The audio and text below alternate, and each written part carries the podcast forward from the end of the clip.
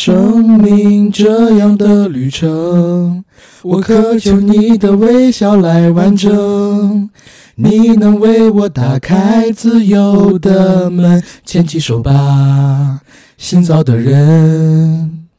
阿门。Hello，大家好，欢迎收听我们这一期的新心灵社，我是主播阿甘。我是新到的人 AD， Hello，你好，新造的人。嗯，我抛弃了我所有世俗的财产，是是嗯是，抛开这一切呀、很不容易，但是你会得到救赎。嗯嗯，然后大家听我跟 AD 这段开场，我不知道能不能意会这个梗啊。实际上，我们两个人呢是今天要跟大家聊一部最近两天啊在中文互联网上特别火热，同时也正在院线公映的中国台湾二零二三年的爆款电影《周楚除三害》。嗯，没错，我们两个是在一个星期前，呃，周六的时候，嗯我们去看了这场电影的点映，是然后我在两天之前，就是在互联网上刚传出它在三月一号正式上映嗯的时候将会换一个片盘，是所以我赶在二月二十九号的晚上又和几个朋友重新又看了一遍二刷，二刷二刷、o 嗯 k 这个片子其实它上映前的故事，还有上映的波折呀，也单独值得再出一期节目。嗯因为你像咱们这期节目，不但会聊就是这部片子怎么被引进到内地的，嗯然后这部片子在上映之前遇到的种种波折，甚至呢，我们可能在片尾还会拿出来一段时间来聊一聊钱仁豪导演和周楚除三害导演黄金楚他们两个人有关于抄袭的争议。对，就是有一个言论说这个电影的原创概念是整个抄袭过来的。对，也不是有个言论吧，已经上官司了，对咱们对现对在也不能妄定是抄袭还是没抄袭，等嗯法院的判定结果。没错，但是我们得跟大家说明啊，关于这一块的内容，我俩会引用一下新浪官方语里的文章啊，在这儿先提前说明。然后咱回到这片子，刚才咱俩唱的这首歌呢，名字就叫《新造的人》，嗯，是李烈写的词，然后也是在《周楚除三害》这部电影当中吧非常重要的一首歌和某些场景啊有巨大的关联。嗯，它所出现的场景其实就是我自己个人觉得这部电影里面的华彩所在。嗯。如果没有整个第三部分这个新兴邻舍这部分故事线的话，嗯我觉得这部电影就非常的平庸。对，或者说就和我们现在这八点四分名不符实了。对，名不副实。嗯，虽然我现在也有一点点觉得八点四分可能还稍微高了一点点，嗯但是我觉得他在中文的这个电影的语境下拿一个八分左右的成绩是的是实至名归的。是的。行，我们先不和大家聊其他，先跟大家简单的介绍一下《周楚除三害》这部电影哈。然后一会儿咱们进影片内容的环节的时候，好好补充补充。嗯， 《周楚除三害》是由黄金甫执导，黄金甫编剧。当然，现在编剧是否我们还要画一个引号啊？嗯阮经天、袁富华、陈以文、王静、李李仁、谢琼元主演，于二零二三年于中国台湾公映，二零二四年三月一号在中国大陆上映。我们节目录制的时间是三月二号，是一个非常好的日子，因为很多朋友已经通过点映或者正式公映看到了这部电影。这部片儿呢，它的类型是动作还有犯罪，时长是一百三十四分钟，这点要和大家提前说明。《周楚除三害》中国台湾的上映版本也是一百三十四分钟，中国香港上映的版本也是一百三十四分钟，大陆也是一样的。但是大陆版本和中国香港、中国台湾有些许的不同，大概存在于两处。第一处呢是。在第三幕新心灵社的剧情当中，有一场教堂当中的枪战戏份还是枪杀戏份呢？嗯，枪杀戏份。嗯，原版的枪杀戏份非常的细节，嗯，几乎是用镜头全景式的展现了阮经天扮演的陈桂林这个人在那一个新兴灵舍里头对那些执迷不悟的教众嗯痛下杀手的一个呃那几个瞬间。对但是在大陆公映的版本里面，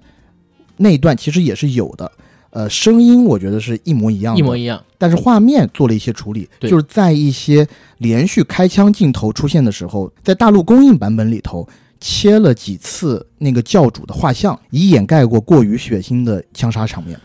但实际上我也看了完整版，然后我也看过院线版，我自己觉得院线版实际上是没起到什么大的影响的。嗯基本上我跟 AD 在看第一次的时候来觉得尺度怎么这么大，嗯，完全没觉得有删减，后来才发现哦，原来画面有一些遮挡，但是基本上也就是半秒一秒左右那个样子。没错。然后还有一处修改就是。当陈桂林正式伏法了以后，嗯在宣讲他的生平的时候，中间，呃，台湾版本里面可能讲了一句他生于民国多少多少年，在大陆的公映版本里面这一部分是掐掉的。然后还有一个小小的删减吧，嗯是临时来的删减。对，就是关于在陈桂林电影也是伏法之后的部分吧，露出来了这个青天白日旗嗯，啊，这个旗子大概半秒左右的画面被拿掉了。是的，呃，也正是因为这一个青天白日旗的画面，所以引起了前两天在中文互联网上那一个轩然大波。是，因为我和阿甘在第一次看到这部电影的时候，是一个点映场。嗯，当看到中段的时候，我们俩就在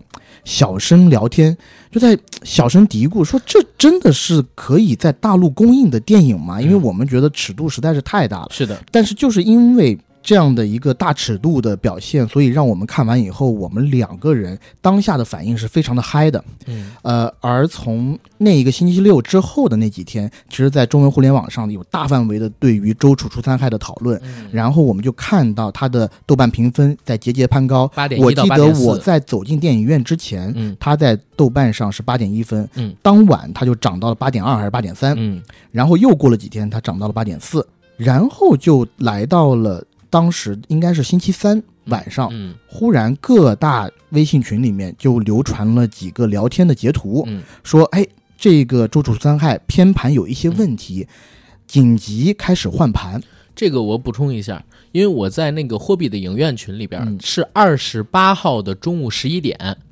然后在他们这个影院群里边就开始有通知了，说周楚除三害原本的点映盘有问题，需要撤回。嗯，然后三月一号开始发放全部新盘，必须要用新盘的标准去进行放映。点映盘呢还可以留在你们手里，一直用到二十九号，但是嗯三月一号开始就要交回去。所以那个时候在网上大家就说：“哎呦，趁着点映，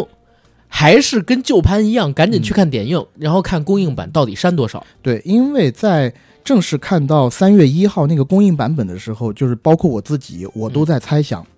它可能删减的部分还是针对于那些暴力血腥，嗯或者有可能对于社会氛围起到一些不良导向的画面，嗯进行一些比较大尺度的删减。对，所以我当时就跟几个朋友约定，趁着它点映还有，咱们去影院再去看一遍。”嗯但是当三月一号正式来临以后，嗯，很多观众朋友们走进影院里面去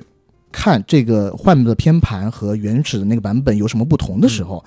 啊，很多人就说了，其实只有那一个地方的不同，就是把那个青天白日满地红的旗给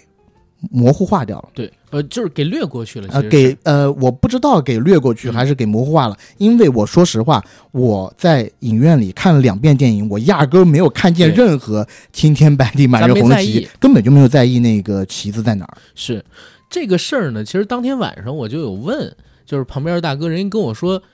不行，我说什么不行？他说不可能是大的删改，因为二十八号中午给的这个消息，三月一号就要给盘，然后三月一号你还要算上快递的时间，如果真的是大改的话。影院的上映标准跟大家在电脑上面看的那个 硬件标准是完全不一样的，它完不成。嗯，所以肯定是小改，但具体改啥他也不知道。后来三月一号，等到这个旗子，呃的画面已经确认了之后，我又问这个大哥，这大哥跟我说好像是这不经确认啊，嗯据猜测好像是他被举报了，嗯被人举报说在这里边出现了青天白日旗，嗯，所以呢。也是广电总局之前审的时候，人家觉得也没什么事儿，没想到反而百姓比他们还要严苛，你知道吧？对我这一点，我确实是想讲一下，嗯就是、这个会不会是稍微有点敏感了？因为很多人都去台湾自由行过，对那你去台湾自由行，你这不是满 大街都能看得到吗？对呀、有什么呢？就是，呃，他也没有在电影里面正面去宣扬这个东西，是它对吧只是一个地区背景。而且他还不跟八佰一样，八佰里电影里头有一幕是展旗的那个画对，面，展旗，然后环全景是环绕，那一个是一个巨大的旗子，嗯，而这个应该在电影里面，我看了有人的做的截图，嗯那个旗子，如果你在影院里面看的话，可能是你看到的整个荧幕的一百分之一，可几能十都不分到之。一，对，嗯所以也很奇葩嘛这个事儿，甚至还有人说这是不是片方自己宣传的一个结果？因嗯为这个撤盘事件反而让周楚除三害的热度嗯比之前翻了好几倍，然后嗯票房预测也已经来到了两个亿，是，但是我觉得保持有片方自己炒作这一点的，嗯呃，这个争论可以休矣，因为如果真的是要炒作的话，那他真的是兵行险招。是我觉得更有很多人因为听到这个消息以后，他反而不去选择去影院看了，嗯因为觉得啊，可这个可能删减过多或者修改过多。是嗯但是我觉得我们有必要在节目的一开头就跟大家说一下，我们觉得这部电影还是相当值得去电影院观看的，因为你在大陆的影院里面能看到这样的电影的机会太少了。是，反正近些年以来吧，看到中国人然后长成这个样子，嗯用这么大尺度，然后这样的立意去表现画面的电影，在中国院线里边真的是很少很少见，很难得见。我想不出第二部，其实、嗯对，可能唯一从尺度上边能跟它比一比的，嗯，是《爆裂点》，但是《爆裂点》好难看，嗯、很差。啊这个很好看，是对不对？然后接着说回来，影片简介。《周处除三害》这部电影在去年中国台湾上映之后，实际上是获得了金马奖的七项提名，嗯，它的提名分别有最佳动作设计，这是获奖的。之后像最佳导演、最佳男主、最佳原创配乐、最佳剪辑、最佳音效、最佳视觉效果。然后嗯金像奖它也获得了一个最佳亚洲华语电影提名，这个还没颁，但我觉得也挺有可能的，对不对？嗯总之，这部电影呢可以说是口碑爆棚。影片的剧情简介是：一个被警方通缉多年的黑帮悍匪发现自己得了绝症，他决定金盆洗手去警局自首。到了警局之后，他没想到自己并不是警方通缉的首要罪犯，居然连自首都要排队。他不怕死，但是怕被人忘记。他决定要扬名，干一票大的，在有限的生命里去干掉排名在他之前的通缉犯。嗯这是《周楚除三害》，我觉得非常精彩的一个剧情简介啊。嗯整个影片的故事，在我看完之后，我发现这个剧情简介还是浅了，还是得用它片名的那个典故嗯， “周楚除三害”。是周楚除三害这个典故，可能我们在小学课本里边学过。如果有喜欢京剧的朋友，可能在京剧里边也听过这个曲目。这个典故最早是来自于《晋书》，后来在《世说新语》里边也有出现。周楚是一个生活在三国时期的人，也就是公元两三百年左右。他父亲在朝廷里边身居高位，而周楚这个人呢，也是生得孔武有力。年少的时候，鱼肉乡里，性格跋扈，以欺负人取乐。所以在当地的百姓心目当中，周楚就是一恶霸，甚至呢有百姓把周楚和在当地山林里叼人吃的吊睛白额虎，以及经常兴风作浪、令河道泛滥的蛟龙并称为三害。嗯这三害令百姓苦不堪言，百姓也都在想，哎呀，到底怎么才能消除这三害？这个时候呢，有能人提出来了一方法，说周楚既然这么自大又鲁莽，不如我们去哄骗周楚，让周楚呢去除掉另外两害，让他们狗咬狗，对吧？我们骗周楚说让他去做英雄，我们崇拜他，让他去除这两害。周楚呢不经劝，果然上当，只身提刀，然后到山林里边去杀虎，到河道里边去除蛟。一去十天没回来。当地的百姓发现周楚没回来，家家张灯结彩吃红鸡蛋，以为周楚和另外两害已经同归于尽了。可是没想到十天之后，周楚回来了。他回来之后发现，哎，怎么家家户户都在张灯结彩吃红鸡蛋，都在喜庆的欢庆着什么？结果一问才知道，百姓居然把自己和那头兴风作浪的蛟龙、吃人的吊睛白额虎并称为三害。三害，嗯，对自己呢心有惭愧。从此以后，洗心革面，重新做人。再之后就是出将入相，为国成为栋梁，对吧？这就是周楚除三害的典故。其实，在看这部电影之前，因为身边有太多的朋友跟我讲很好看，而且说这个典故和电影的主题剧情很硬核，扣得很死。对，扣得很死。我还在想到底要怎么样去扣这个故事。可是，当真的看了电影之后，发现嗯，甚至比典故还要精彩。是的，嗯，一个新时期的典故。对，但是我也必须要说一点，这个电影的开场前三分钟，那一个台湾黑道大哥功绩的场面，嗯我当时是为这个电影捏了一把汗的，啊，因为刚开场的那个段落怎么就那么好可以预测，就太老套了。 是对吧是，电影一开场是一个黑道大哥的葬礼，嗯非常的气派，人头攒动，嗯，穿黑西装，没错。然后呢，随着剧情的深入，我们发现了两个黑道小弟。这两个黑道小弟呢，互相之间不认识，但是据说啊，他们两个来自于同一个门下，嗯同一个堂口。嗯，两个人就坐在了一起，一个小弟在吃东西，嗯另外一个小弟呢非常的八卦碎嘴，在跟那个吃饭的小弟说：“哎，你知道这大哥是怎么死的吗？”嗯就一直在那儿说这大哥的死因。原来这大哥啊是被一个刚刚初出茅庐的黑道人士给弄死了，嗯，而很多人都说这个初出茅庐的黑道人士是一个疯子。对，这个黑道的疯子就叫桂林仔。由于这段对话，说实话有一说一啊，从画面上来讲嗯还是挺单调的，嗯，因为基本上就是一个呃定机位的一个 take。软给到件这两个吃人那哥们儿说，没错，你就很容易的想到，哎呀，这是一个非常经典的处理方式嗯。阮经天啊、呃就是那个桂林仔桂，林仔，然后等到阮经天真正的拔枪要杀那个葬礼上的另外一个大哥的时候，嗯我当时就在想，哎呀，这个电影不会盛名之下其实难副吧？嗯，就一开始就是一个这么俗套的开场，对，而且这个开场之俗套是。我经过两次反复验证，我们俩看的时候就自不必说了，是我们肯定能猜出来。第二次我跟一群朋友去看，总共三四个人，嗯每一个人都猜到了，他就是陈桂林，对，就所有人都说啊，他不会就是陈桂林吧？ 又因为这几个朋友是我力邀去看这部电影的，嗯我之前给他们已经将这部电影啊吹得天花乱坠，嗯他们每个人都给我投来了鄙夷的表情。嗯，他说就这，对。但是随着那几个动作场面的到来，嗯这电影开始好看起来。我当时在看这个电影的时候，我是掐表的，嗯正好呢，到阮经天他开场从这个葬礼出现，然后再到脱逃消失在公路上，是正好十分钟整。嗯，电影的时间大概是十二分钟，但开场有两分钟左右的片头嘛，对吧？从剧情开始整整十分钟，这个开场是近几年我看到的，我都不说是华语犯罪片或者说动作片，应该是全世界的犯罪片、动作片里边，我都觉得很精彩的一个开场。精彩、紧张、嗯激烈，然后打斗的非常有模有样。这部片子的打斗，我觉得真的值得这个金马奖的最佳动作设计。而且实感很强，嗯它相对而言比较贴近于真实打斗，当然了，也会有体能超人的问题。嗯，就阮经天 受无数的伤，但是转过头儿好像又是一个健全人，对吧？是。所以这个片子它的动作戏确实是非常可圈可点。我在看完十分钟的时候，我说哇，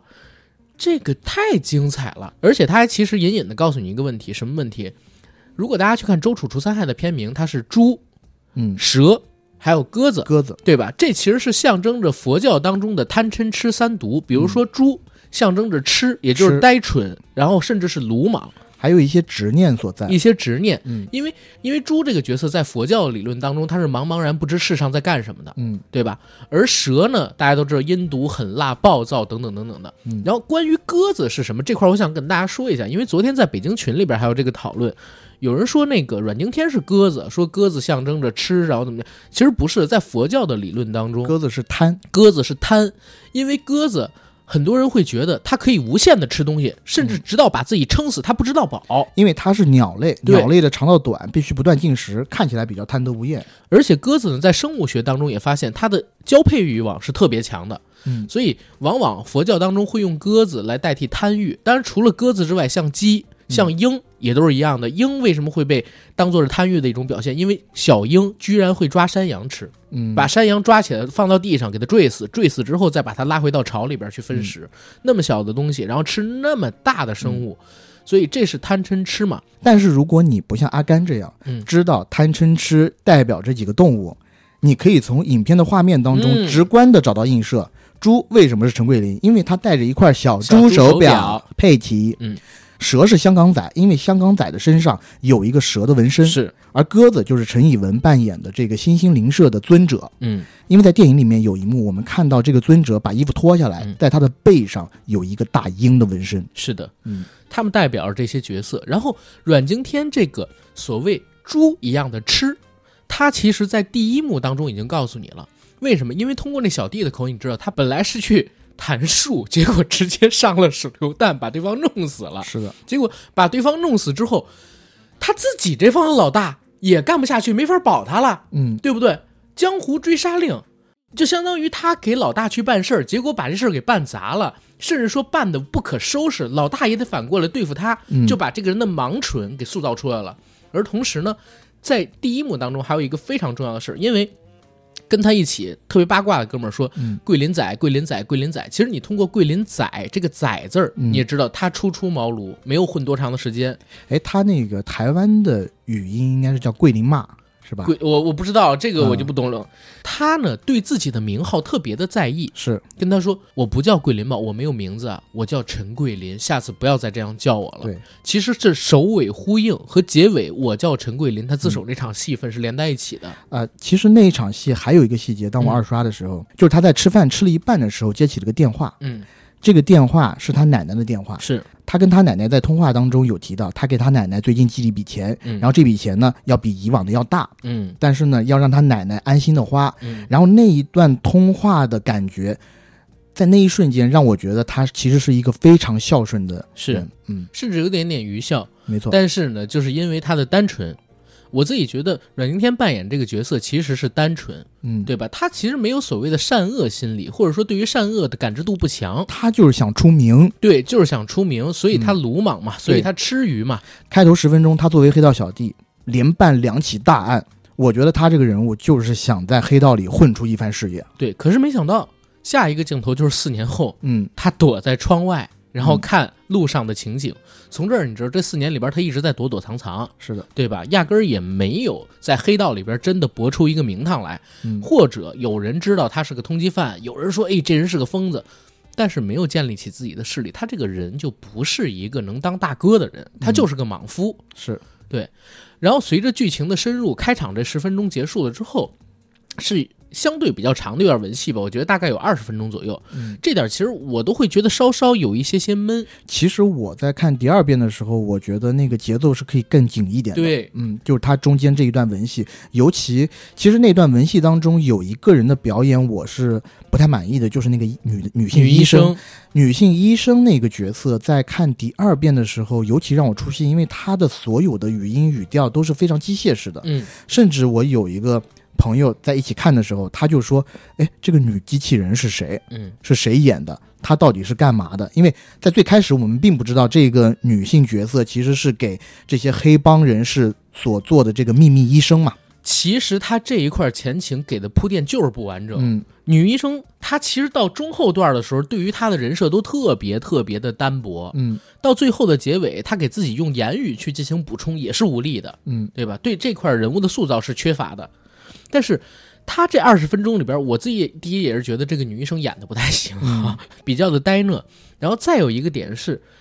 其实也很好猜，嗯，对，他们之前在聊这个有关于肺癌的事儿的时嗯候，我其实在猜，就是女医生得肺癌，嗯，你知道吧？最开始是，但是随着剧情的深入，我又被他骗过去了。啊，我一直觉得这个陈桂林就是一个得肺癌的角色，然后再到最后那个底翻出来的时候，嗯我觉得是高明的，我觉得是喜欢的。我嗯跟你一样，我最开始在猜就是他在骗陈桂林，但是后来就比如说口吐黑水，最开始对口吐黑水的时候，我还真的以为是啊嗯，难没道错嗯真的有有肺癌吗？对不对？结果到了后来也是跟你一样，又反过来了。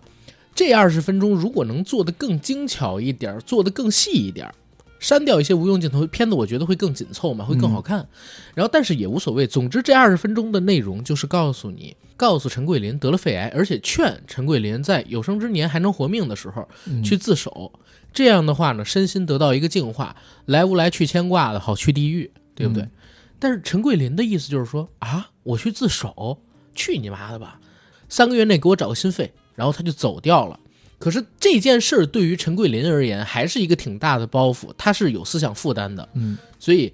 收拾了一趟自己，真的选择去自首。但是在去自首之前，其实他真正的直接懂赢，是因为在家里嗯他对着关圣帝君的像占卜，嗯，就是那种闽南闽南那边我们经常能看到的，拿着两个半月形的那个占卜的器具，对，去呃做一个抛掷的动作。嗯他在关老爷面前连占九到十次，所有的结果都是一样的。嗯，而对，在此之前呢，其实他有一个情感的冲击，嗯嗯就是因为他最爱他的奶奶，或者对说他最爱的奶奶去世了对。他奶奶这个腹腔里面长了十八公分的肿瘤，但是是的因为他的逃犯身份，做手术的时候他没法出过来签字，必须让这个秘密医生去给奶奶签字。嗯这一点其实也是打动他的，就是说这四年他到底换回了什么？对，之前那两个杀人，包括呃，在跟警方的搏斗当中，也把一个刑事警察，就是李李仁扮演的这个刑警陈辉，陈辉，他的左眼给弄废了，嗯，对吧？然后你袭警又杀人，这都是罪上加罪了。所以你在这四年当中，肯定就是各种鼠窜，也没有办法可以和奶奶共同相聚啊，颐享天伦。甚至我怀疑这四年他可能就是做一个杀手，嗯，对吧？职业杀手，他干不了别的，没法公开露面，呃，或者是去台湾的一些农村啊，做一些呃农活儿什么之类让的，鬼扯之类的，对吧？农活儿之类的吧，我对觉得。嗯但总之呢，是这件事情对他的冲击非常大。我一直在想，他跟关圣帝君面前问的，可能并不是自己该不该自首，嗯而是说我要不要在死之前再干一件惊天动地的事儿。嗯这件事儿可以是自首，让大家都震惊一下，因为自己他觉得自己啊是一个那么那么知名的逃犯，他觉得这件事儿可能是一个大事儿，而他真正到了警察局的时候，发现自首要排队，嗯，这一块儿其实是引入了一个台湾当局的历史事件，但是时间背景上有所不同啊，我也是看这个后续的一些扩展资料才发现的，我是看钱仁豪的那一篇对。那篇文章我才知道的，我也是看就钱这个仁豪控诉黄金府抄袭、嗯那篇文章里我才知道，嗯大概在九十年代后期的时候，因为中国台湾的黑社会问题很严重啊，包括那个时候黑金之类的，大家都已经看到影响到政治层面了，所以当时的台湾当局出台一个调令，所有的黑帮成员如果可以带枪自首，那可以既往不咎，嗯对不对？所以在出台了这个调令之后呢，有特别多的黑道人士大哥带着小弟，然后去自首，嗯然后钱仁豪控诉黄金府抄袭那个文章里边就说自己有一个大哥，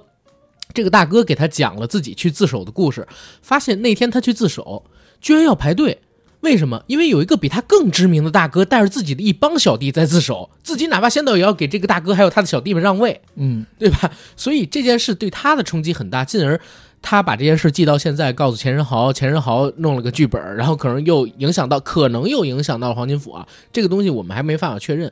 但是《周楚除三害》里边这个剧情一定是来自于九十年代后期，对吧？黑道自首这件事情，可是我也觉得很奇怪，就是他在电影当中并没有给出一个所谓的直接的命令，影响到台湾当局有那么多黑道，影响到台湾社会有那么多黑道去自首，好像就是平常的一天他去自首了。对他那里头的那些自首的人民呢，其实不是黑道的上面的人，嗯很多在我看来都是一些大爷大妈，可能是因为一些鸡毛蒜皮的小事儿嗯，去自首，对，可能他犯的罪。就是他们自首的这个罪行嗯肯定没有这个陈桂林犯下的罪案大，对。但是在这种体制下，你必须得排队，对这个我觉得和陈桂林他的预期不符。对，而且陈桂林还强调过一个事儿，我哎，我是陈桂林，对，但是四年过去，没有人知道陈桂林是谁。对，还是让他去排队。结果在排队的过程当中，他发现了一页通缉令。对，那是一张黄纸贴在了警局的布告栏里，嗯，但是那个黄纸上面呢，其实覆盖了很多七七八八的其他的公文，嗯嗯我们只看到一行字，就是全台三大通缉犯。嗯，当他把那些七七八八的其他公文给翻起来的时候，他看到的是，哎，排在第一、第二位的不是他，他陈桂林排在第三位。嗯，而且因为七七八八的公文太多了，他的脸还被遮住了半张，嗯，而其他两个是可以看到全脸的。他当时我觉得就心里起了变化，对，而且他的名字也只剩了一个陈。嗯，而且再说一点，那张纸可能不是黄纸，只是放的时间太久了，对泛黄了。是的，所以还是刚才讲剧情简介里边那句话，他不怕死，但是他怕被人忘记，他要扬名。嗯，看到这张通缉令，然后再联想到之前的这个关圣帝君，他于是起了一个心思，找到医生，跟医生要了药，然后跟医生说：“你有没有听过周楚除三害的故事？嗯世人都只记得周楚，不会记得那两害。嗯，我要干票大的，是，除掉那两害，然后就开始套这个医生另外两害，分别是香港仔，还有绰号叫做牛头的林路和他们的消息，嗯，对不对？于是找到了第一个嫌犯，在他之前的香港仔。是从这时候开始是正式进入电影的第二幕，对，但是呢。确实，我也是觉得第一幕的时间有有点点过长长了。你如果删掉个五分钟，可能二十五分钟左右是刚刚好的一个时间。对，观众看起来的话会更精彩一点。嗯其实第二幕开始就进入到周楚除三害那个典故，同样也是电影的真正的主线，对不对？嗯他要去除害了。第一害，香港仔贪嗔痴当中的嗔蛇，这个角色是由袁富华扮演的。他这个角色前情是这样啊：香港仔年轻的时候呢，横行霸道，而且在黑道上也是赫赫有名。他的外号跟陈桂林很像，也是个疯子。嗯疯在哪儿呢？是当年在火并的时候，他脑子里边进入过一颗子弹，但是他不去医院，反而找了江湖郎中。江湖郎中因为水平有限啊，没办法把他的这个子弹给取出来，他直接跟江湖郎中说不取了。嗯在之后就顶着后脑的一颗子弹生活，当然也因为这个子弹的影响，他会时不常的头痛，然后脾气变得更加的偏执跟暴躁。嗯，在这个子弹事件过去没有多久之后，他犯下了一起巨大的命案，再之后就是逃亡的生活，成了全台三大通缉要犯排名第二。本来啊，我在看这个剧情的时候，我会觉得，哎，香港仔是不是躲得很深？可是没想到他特别嚣张，嗯，他居然在台中开了一家理发馆嗯。然后堂而皇之的在这个理发馆里出现，而且还在从事黑道买卖，有自己的小弟，经常去打架、斗殴、持枪、行凶、伤人等等等等。小美发廊。嗯，袁富华在这部电影里面给我惊喜非常大，因为在如果我没有记错的话，就是近十年他演的电影当中，我没有见过他扮演如此凶悍的一个角色，嗯而且把这个角色的凶狠劲表演得非常好。在此之前，我最新一个对他非常有印象的角色是《叔叔》里，他和太保扮演一对中老年同性恋人，是是，还有翠丝里，他扮演一个衣装癖者，就是袁富华之前给我的印象是，他经常会在电影里面扮演一些弱势群体，温和老人，而且非常的温和，嗯，甚至说有一点娘里娘气。而在这部电影里，和他以往的形象大相径庭，嗯，他这一次完全演出了那个角色该有的那股狠劲儿，而且是有一点十恶不赦。十恶不赦。嗯，然后在这部片子里边，这一段场景，我在看到的时候，我就跟 AD 说：“我说啊，尺度有点大呀。嗯，开场我不觉得尺度大，这一块儿，因为涉及到两个，一个是血腥，一个是情色。对情色这个问题，我可以跟大家呃稍微聊一聊。嗯，就比如说在这个里头，当第二天晚上的时候，袁富华嗯回到家，因为那一天早上他已经在小美发廊里面撞见了过来踩点的陈桂林，嗯，甚至就差一点点要和陈桂林发生一场打斗，嗯但是还好被无意中闯进来的警察给打断了。所以当天晚上他回到家以后，他就厉声责问小美：“陈桂林是谁？这个男人到底是谁？他和你有什么关系？”而小美这时候是在洗澡的，而王静扮演的小美呢，当然回答的是我不知道，因为事实情况就是她不知道，她也不认识。是但是这一段说辞在袁富华扮演的这个香港仔这儿是毫无说服力的。他这时候做了一个动作，他是把那个浴帘给拉开。拉开以后，我们看到的小美是全裸的，虽然是侧面全裸，然后重要重点部位是用手臂遮挡住的，但是我们可以清晰的看到她的身体线条，包括臀部以及一部分的胸部下缘。像这样的画面，你是很难想象在大陆的影院里面看到的。我不知道阿甘，你有没有看过一部布拉德皮特和马里昂戈蒂亚的电影间谍同盟。看过呀，在一六年的时候，《间谍同盟》里面有一个戏份是布拉德皮特和马里昂戈蒂亚有一点点亲热，然后呢，有一场皮特背面全裸的镜头，而这个镜头在中国的版本里面是被删掉的。啊，而皮特的背面全裸，你想男生的背面全裸能看到什么？什么都看不到，对，他就是一个大空背。然后呢，他的臀部的画面其实你也不是看全的，如果是看全的话，我嗯嗯我觉得删掉还情有可原。他也就只是露了一点点全臀部的上缘，哎，但你要说这个，我其实也看到一个男性全裸，在那个《我要我们在一起》里，嗯屈楚萧有一场戏背面全裸，然后扑向那个张静怡，嗯，那一场戏是虽然很快啊，但确实是完整的。我觉得男性嗯，这个还 OK。还 OK，、嗯就是，但是我刚刚举的是比较极端的一个例子啊，是是就是是说男性的背面也要把它剪掉，嗯，你更别说女性在侧身的这个，对。而且在此之前的嗯还啊那有一晚场，戏，有一场戏是袁富华扮演的香港仔把小美的头慢慢的按下，嗯，然后我们从画而且面里他提面。前还解开了裤子那个动作也拍了。是的，一般我们在大陆影院公映的电影里面嗯看到这种桥段的时候，基本上第二个镜头就会很快的给你切回男主角的这个正面嗯或者特写直接切到窗外的阮经天视角了啊，！对，就是或者就是切远景，或者就是虚化。但是在这部电影里面接的是一个窗外的视角，我们是可以从这个视角里头看到一点点王静的头发的。然后王静在那儿干什么事情，其实我们也不需要多说了，大家都心知肚明。嗯，就在这两个场景出现的时候，我和阿甘其实心里就犯嘀咕，就说：“哎，这个尺度有点过大了。”我觉得这个真的不是我们在这儿自我阉割，而是我们基于以前我们看到的一些审查尺度而做了一个比较合理的判断。嗯，正经这片子拍出了孤注一掷想拍，但是当年没有拍出来的东西，孤注一掷那个就是很典型的，自我阉割了，他都。呃，对，就是当角色做出相应的动作之后，接的第二个镜头就是我刚刚说的那一个主角的特写，对， 然后关键还没做什么呢，嗯张艺兴敲门了，是对，就给打断掉了。所以当时我看到这个镜头的时候，我说啊，这也能过，嗯，对不对？按照过往的理解啊，是，然后我们再接着往后说王静这个人的身份，其实通过剧情我们可以知道，他始终在被香港仔控制着。因为王静这个角色的母亲，她其实和香港仔之间有情人关系，甚至替香港仔去坐牢。嗯，香港仔好像一直在利用他母亲在牢里到底生活怎么样也好，或者说还有一些其他方式吧，包括供养小美啊等等，软禁她、囚禁她、圈养她、控制她，然后也对她实行了一些性侵。小美这个角色苦不堪言，而从这一幕你能看到阮经天，我之前不是说他没有善恶观念，他是比较莽直的嘛，然后甚至比较呆。他看到小美之后，他有恻隐之心，嗯他会想救小美。嗯。让他摆脱香港仔的控制。但是我在看电影的时候，包括我看两遍电影，嗯我都不觉得他的第一出发点是救小美，呃，他肯定不是，但是是顺手而为，他有恻隐之心。顺手而为确实有恻隐之心。嗯但是我在看电影的时候呢，呃，包括这个香港仔这部分和嗯之后的林路河部分，嗯最主要的还是陈桂林在想要办事儿以，暴制暴嗯，在复仇。对，为什么要复仇？就是因为陈桂林去踩点的时候，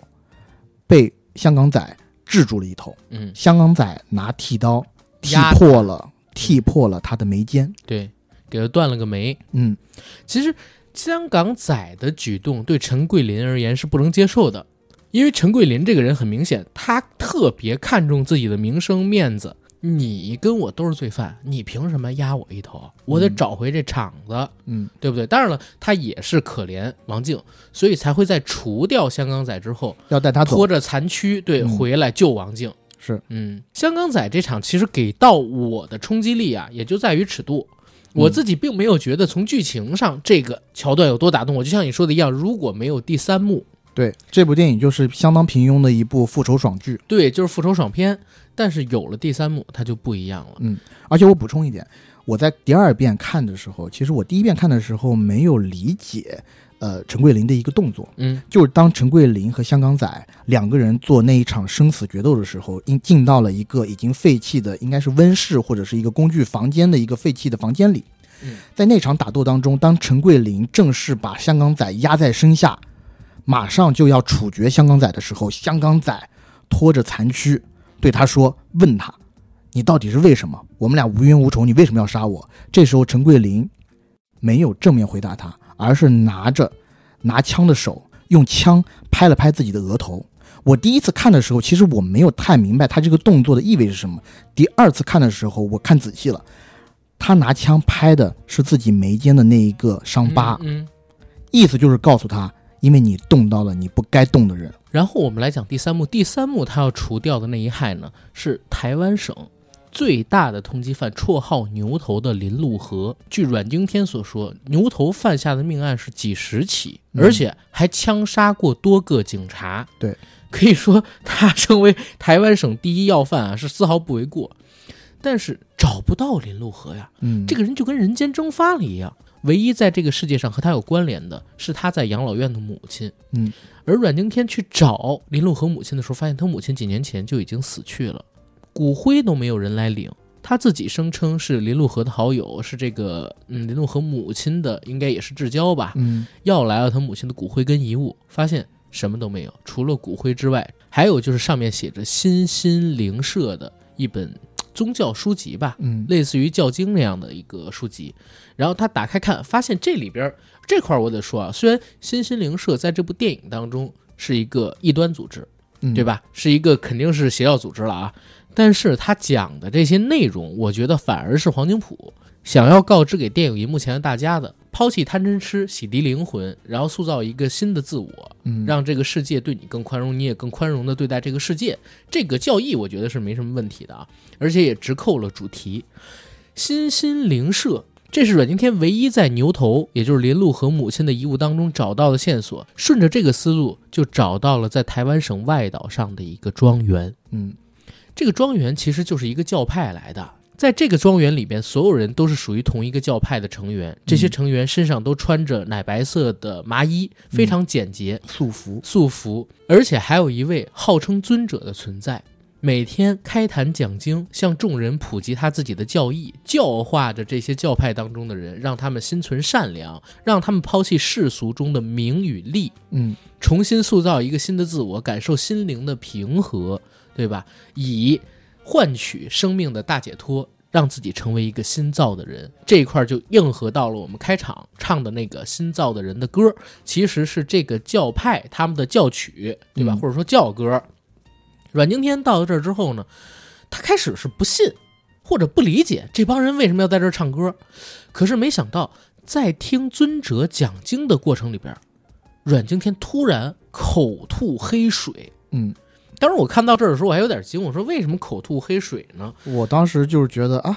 他是不是已经病入膏肓，快死了？对，嗯我觉得也是这个样子。其实这一幕的所有戏份都很诡异，在前半程，就是他往往用两个视角不停的切换。一方面呢，陈以文的演技是真的很好，对，他在塑造尊者正面形象的时候，非常的慈祥和善，是不会让你感到一丝一毫是那个当年的台湾第一通缉犯。对，但是又有几个镜头，他表现的极为诡异。嗯比如说，阮经天告诉他他是来找林陆河的，他会问阮经天：“那你是警察喽？对，又或者是道上兄弟？”嗯，他的表情，你不能说是邪恶，但是很诡异。这是真是一种对自己的这个肢体语言啊，还有面部肌肉控制到很好的演员才能做出来的表演。嗯然后我们接着刚才那个剧情说，阮经天口吐黑水，陈以文走过来跟他说：“你刚刚口吐黑水，可能是身体里边有什么不干净的东西，你应该放下执迷，洗涤自我，对吧？我不能救你的命，但是我可以治你的病。”于是就派人先把阮经天给安顿下来了。阮经天在这里看到这个教派当中的人，他们过的生活，然后又跟这个尊者有过几番对话，发现哎，好像这个尊者讲的有道理啊。嗯，他开始审视自己过去做的那些事儿，自己是不是一个有罪的人呢？进而，在当天晚上，他又腹吐黑水一次，然后尊者把他带到了附近的医院，结果医生告诉他：“哎，你说你自己是肺癌末期，可是我看没这个看到。对看这个片子不像啊，嗯，对不对他拍了一个 CT， ？CT 那个 CT 呢，说实话，我第一眼看的时候，我也没有感觉出来和在影片最开始那一双肺有什么不一样。有有有，那个肺特别白，这个肺是一部对，分白，嗯肯定是有不一样，但是我因为一闪而过嘛，没有特别的 get 到。然后我当时还觉得啊，这应该就是他的一双肺。嗯然后当这个医生说出那些话的时候，我一开始也是不信，但是随着剧情的推进呢，有那么嗯一感觉点他越来越健康。，对越来越有谱。嗯，当我第二次再看这个电影的时候，嗯，我的朋友就跟我说说啊，这是个奇幻片，但我当时我就在想，嗯，不要信，这一肯定定是个有假反象。转。嗯为什么是假象？因为咱们中国大陆哪怕审核再宽松，也不会放这种就是传教意味的，对吧？嗯正面描写现代宗教神迹的这种片子出来的是啊，我绝对不可能相信，而且还是一个外来的宗教体系。嗯因为在电影里边，身心灵社它的这个教义，其实我自己感觉啊，有从基督教来，然后有从佛教来，嗯对吧？它是一个新的，然后由个人教主阐述，怎么可能会有这种东西展示呢？我就一直在理性告诉自己，不要信，不要信，不要信。嗯嗯，但是电影在放到当时的时候，我确实也非常的疑惑，很困惑，阮经天的肺到底怎么了？而阮经天信了，他扮嗯演这陈桂林当时特别信，对，因为那个医生告诉他嗯说，我是没有检查出来你你是得了肺癌，嗯呃，即使你有，从片子里面来看，你也是在一个转好的过程当你的中，癌细胞在自我消灭，对，在自我修复。嗯，所以陈桂林之后就更加笃信陈以文，嗯，入教了。怎么入教呢？就是大家在预告片里，包括在金马奖舞台上边都看到陈以文手中拿着一个教鞭，嗯，然后身旁呢可能还有一些教众啊，在电影当中对，他说一句，阮经天跟着说一句，然后同时在用鞭子抽阮经鞭打天的着身他体。嗯，对，大概让阮经天复述的话就是：我是罪人，我危害苍生，嗯，对吧？我失信于人，我对不起父母，然后我是罪人，等等等等。在进行这样的一个洗礼的时候，阮经天确实整个人似乎都崩溃掉了，嗯，然后好像他在自己赎罪一样，他审视自己过去，他真的觉得自己是一个罪人，也对不起苍生，玩弄苍生，他对不起父母，辜负了父母，嗯，对吧？所以他痛哭流涕。在这段过程当中，阮经天被剪掉了几撮头发，身体发肤受之父母嘛，也算是一种洗罪。所以这一块儿还有一好玩的事儿，就是在呃电影上映之后，就是在电影开启点映之后，群里面还有很多人问我说：“阿甘，你看过点映？阮经天是不是真的秃了？”嗯就我说人家没有秃，他发量挺浓密的，他只是被人剪了头发而已。嗯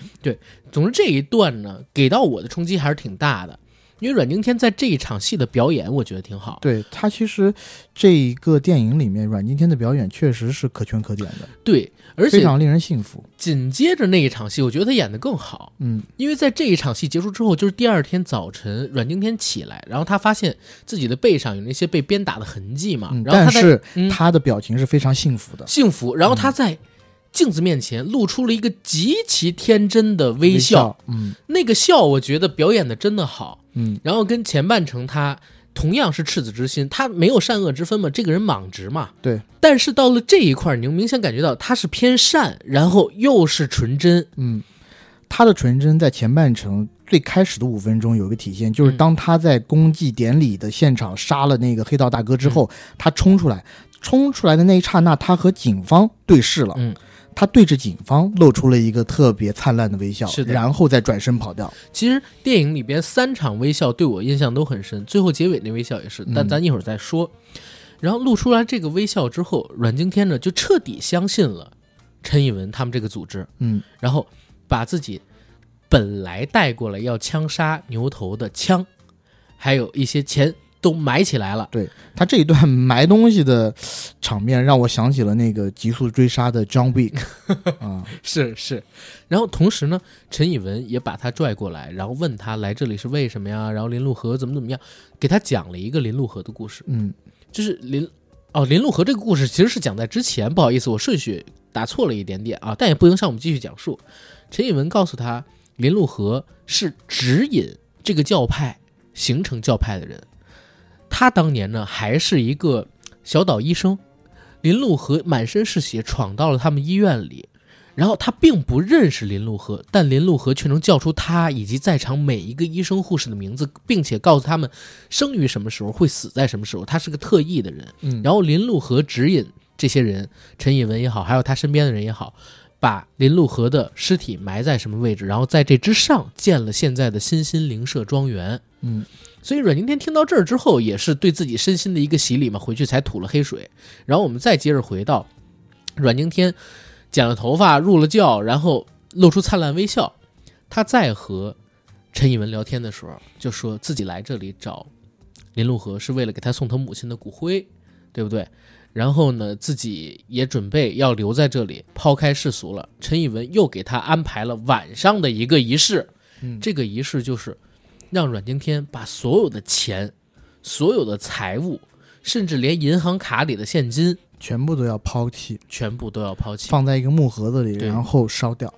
然后烧掉。而再接下来，阮经天似乎就融入了这个教会的组织，每天白天跟着其他教众一起打扫，一起听尊者讲经，露出灿烂纯真的笑容。嗯但到这个时候开始有了变数，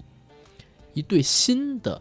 啊，一对新的百姓来到了这个庄园，是一对母子。阮经天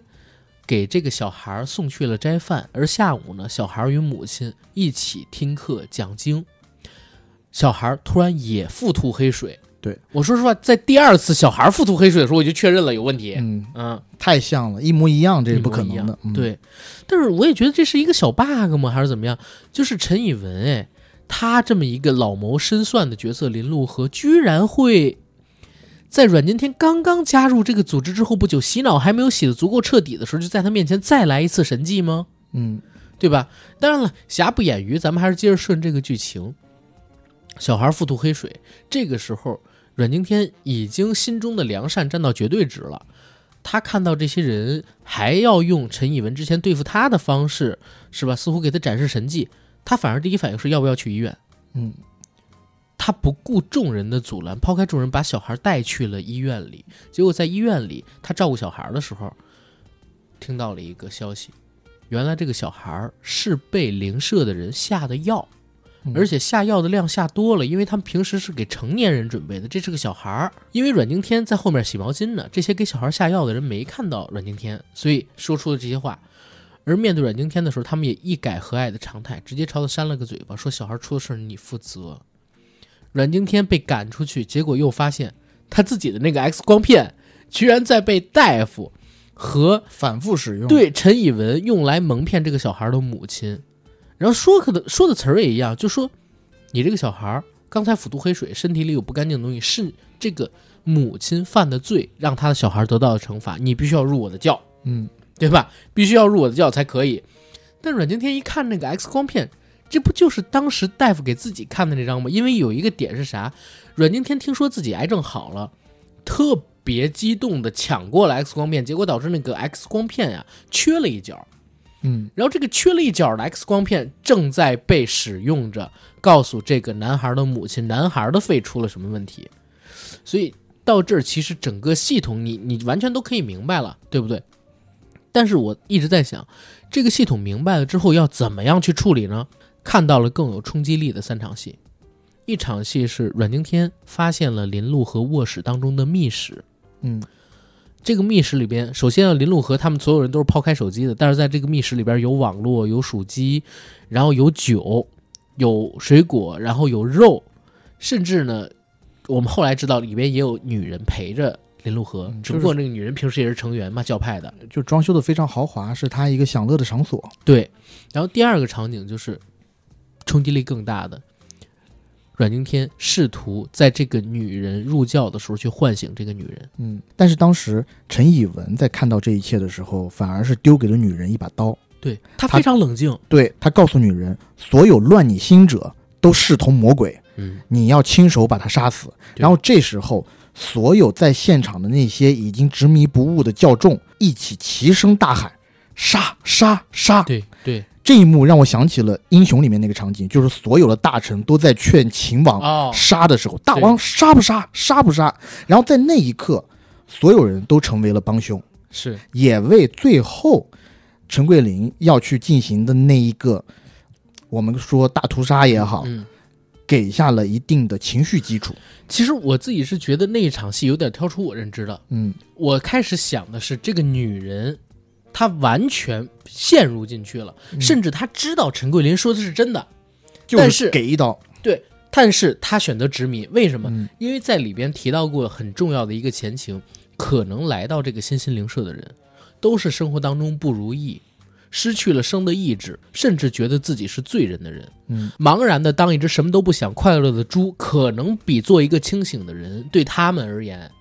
是更没有心理负担、更想去做的一件事。所以，哪怕他知道这是个骗局，他宁愿自己一直在这个骗局里，他不醒过来。嗯，所以我当时在想，陈桂林虽然已经告诉了这个女人真相，但这个女人会捅陈桂林一刀。可是没想到导演用了一个更惨烈的方式，嗯，那个女人自杀。自杀割喉。因为她完全不知道该怎么面对这一切。因为当发生这一切的时候，陈以文在旁边不断的添油加醋，对不断的在 PUA 这个对母亲对，说你小孩现在遭受的这些所有的罪，都是因为你你，还没有回头，嗯，还没有想清楚。对，所以你如果不这么做的话，你小孩将会万劫不复。而且也有一个前情，就是小孩儿不是先到的这个新心灵社吗？女人是后到的，所以阮经天给小孩儿送饭的时候碰到女人，问女人吃吗？女人说我在斋戒。嗯，通过这一点来讲的话，就是女人本身也是有宗教信仰，而且很信。对，所以等到这一场戏的时候，就是双向强化，一方面是她本身的信仰，另外一方面是她想要逃避，然后接受这个新的信仰，就这两种纠葛，再加上陈桂林的外部的一个感悟，让这个女人彻底崩溃掉，她分不清了。妈，我分不清，我真的分不清啊，对不对？嗯然后这场戏给我冲击很大，但紧接着下来就是陈以文扮演的林路和朝陈桂林捅了一刀，捅了肋下，这也是我觉得为什么说这片子体能超人的原因。嗯，就是阮经天扮演的陈桂林经常身负重伤，要不然就是刀伤，要不然就是枪伤，要不然就是摔伤，嗯，但是紧接着他就没事儿人一样，是都不做什么太多伤口处理的就好了，嗯，对不对？然后接下去的那个场面，其实是我挺喜欢的一个嗯处理全方片式的一个处理方式，但是同时也是我不喜欢的一个这个片子里面，我觉得是最大的 bug，、嗯你永远解释不了的这个 bug，嗯就是陈以文命令教众拿来了一个空棺材，嗯把这个死去的母亲和已经负伤的阮经天扮演的陈桂林嗯一起封进棺材里，并且让教众把这个棺材嗯拉到海边去把它埋起来嗯。但是这一幕就是这个全片我觉得就是最大的一个 bug，嗯因为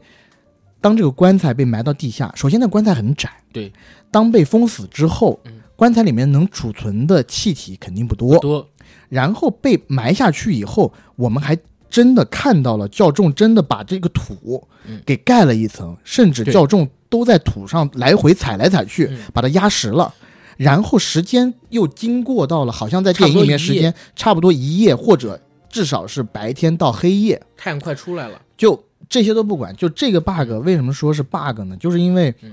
在这种情况下，陈桂林应该早就死了。对，他没有空气不够五马瑟曼的那种能力。五马瑟曼，我们在 《杀死比尔》里面看到他也被封进棺材里，但是他是学过那种掌法的，对吧？一是归西，二是那种掌法，不停的在棺材里面去轰击那个棺材板儿。嗯嗯，但是在这部电影里面，隔了那么长的时间，陈桂林还能把棺材板给踢开，还能踢开那一层浮土，就是其实已经有点不讲道理了。是。但是我其实看到过一个宗教学的解释，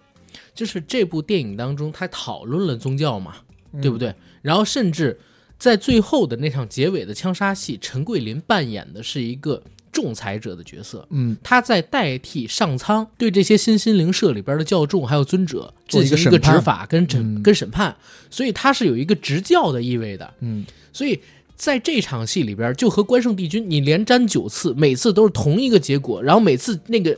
那嗯我不知道那两半东西叫什么，他每次那个面儿都是同样的状态，嗯这个东西也是很很玄幻的，对不对？然后可能陈桂林这个角色，他代表的是什么？他死而复生，嗯死而复生这个意象在各个宗教里边都有，而死而复生回来的人，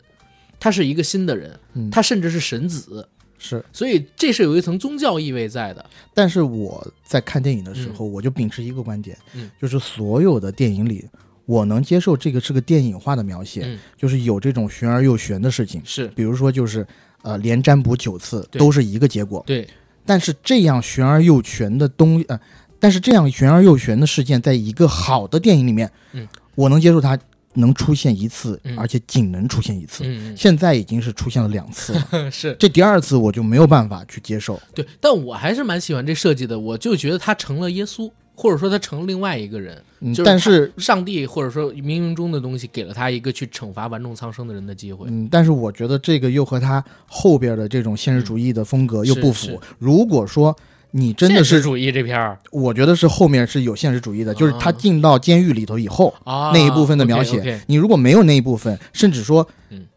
你就，嗯嗯，你如果没有那部分，甚至说结尾就是一个开放式结局，嗯你甚至都可以解读他，他在进棺材的那一刻就已经死了，嗯后面所有都是他的濒死想象，是都可以。是但是你现在有那一个非常实的结尾，就让我对于中间这一段从棺材里面死而复生这场戏，嗯或者说从棺材呃，或者说冲破棺材这场戏的合理性产生了极大的怀疑。或者他就这样处理，他可能在前边更加一些玄而又玄的东西，这样的话也可以冲淡。嗯，但是他前边也没有关圣帝君那个太隐晦了。嗯我觉得不能加玄而又玄的东西了，就是呃一个非常基本的原则，就是这种玄而又玄的东西在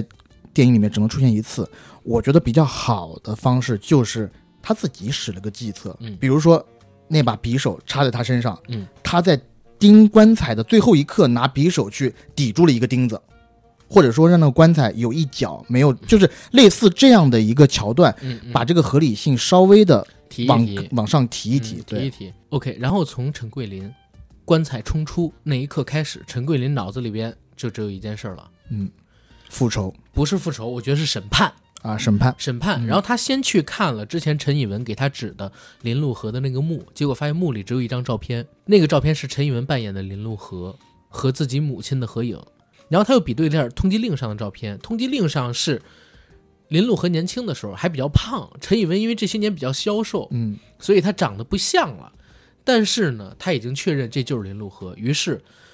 挖出了自己埋藏在地下的枪，还有过去的衣物，拿回了子弹，到教堂里去审判那个尊者，还有他的信众们。然后在跟尊者对峙的那场戏，因为嗯当时尊者还在讲经嘛，对，啊、讲法嘛，嗯，他跟尊者对峙那场戏，我觉得也是很精彩。对，但是也要再说一点，这个电影如果在教堂里面只有他去杀了尊者，嗯那在我这儿这个电影也是一个平庸之作，对还是一平庸之对作。没错，他就是在最后那一番儿玩儿，简直太漂亮了。对因为他在跟尊者对峙的过程当中，他杀了尊者嘛，嗯然后我们理所应当的都以为他已经完成了他的使命，对，他走应了该可以走了，可以回去而了。且确实也拍了他下楼的 场景，没错，当他走到那个楼梯拐角处的时候，嗯没想到的事发生了。这个也是我觉得这个电影最精妙的一笔。那些看着尊者被杀的信众，他们的信仰没有崩塌，嗯，反而还在那儿继续着唱着那个颂歌，就是对我们在节目开头唱的那首歌。嗯这样的旅程，对吧？这时候陈桂林就受不了了，嗯，又继续回到了那个教堂里，教堂里。开始大开杀戒。其实这一块儿，我觉得有几个点的设计都特别妙。第一个设计，因为刚才我们说他扮演的是一个审判者的角色，嗯，对不对？如何完成审判？如果你是百分百能杀人，这不叫审判，嗯，他必须有天意的一些参与，才能叫审判，对不对？你只是一个执行人，这人该不该死是上天决定的。他设计了一个什么桥段？就是这枪会卡壳儿，嗯然后他有一句话说的特别好：如果我枪里现在还剩九发子弹，他对着林路河，就是陈一文扮演那角色，如果这九发子弹全都卡壳，那是天意；如果其中有一发打死你，就代表上天在惩罚你玩弄苍生。嗯，然后最妙的地方是他前两枪都卡壳，对，然后呢，再加上最开始那一枪，其实他卡壳三枪打陈以文的时候，是的，然后到第四枪，也就是他连续开枪之后的第三枪，才打死陈以文。其实那一块儿我在想，因为陈以文在玩弄苍生，所以上天在陈以文该遭受惩罚的时候，也玩弄了一下他。嗯就是这一块儿设计非常的妙。而到后面他枪杀这些教众的时候，因为枪也会卡壳，他又在实行一种审判者、执行人的角色，他帮助上天去执行这件事情，但是上天决定这人该不该死。每当他用枪指准一个人，摁下扳机，这人死掉，OK，他转到下一个人，这枪咔卡壳。本来坐在地上或者说正在唱歌的人，会突然之间感受到好像上天原谅了我，又给了他一次机会。，对，然后本来他是不害怕的嘛，站起身来立刻就跑掉了，他立刻有了恐惧，似乎就是赎罪了，对吧？或者说他觉得自己的罪没有那么重，为什么这些人不逃？回到我们之前那个说法，你做一只茫然的，然后什么都不懂的快乐的猪，比做一个清醒的人，可能对这些人而言啊更重要。所以他们宁愿沉迷着，因为有可能回到现实社会当中，嗯，他们背负的太难太难了。嗯我我都我都不只是什么说什么，我都不只说是什么房贷、车贷之类乱七八糟的东西啊，有可能这些人里边有很多就是逃犯，有可能这里边有很多人犯下了春夏秋冬又一春里边那种罪，对不对？他们不愿意回到现实社会，就想在这儿沉迷着。那阮经天他自己开枪的这个行为，有可能就是替上天给他们进行一个审判，给他们一次机会，让嗯但他们在上天边裁定自己。是的。但是这个电影有意思，也有意思在每一个人对待上天给他们的重新一次机会的时候，嗯他们的选择是不同的。有的人看到以后就特别惊恐，或者说恍然大悟，对哎，重新给我一次机会，我得抓住，我得跑。对但有的人还是执迷不悟，对，这时候陈桂林就不会给你第二次机会。我觉得这一场戏在我眼睛里边，阮经天整个人发着光，特帅，你知道吗？对，，而且呢，因为我们在这个时候，我们俩都看过原版了嘛。嗯其实，在原版里面，阮经天在在审判讲台上那群乐队的时候，嗯其实杀的是非常从容的，嗯一个一个就是特别从容，在像我们怎么说呢，好像在干一件非常平常的事儿，对，而一且个接一个的倒下。还有一个场景，在这一幕戏之前是他已经杀了地下所有的人，嗯，然后他没子弹了，他就坐在那个讲台上，然后周围换人子弹还在唱歌，然后是他换子弹，周围人唱歌，好像对他们而言这是一件特别稀松平常的事，特极别度淡荒定，诞。嗯对，非常的荒诞。但是最后处理的结果就是这些人都死掉了。嗯，对吧？这一场戏真的整个流畅的让我哦大声的喊爽，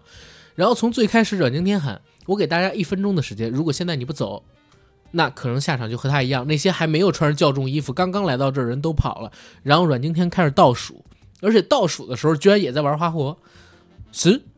时间不多喽，五、四，哇、靠！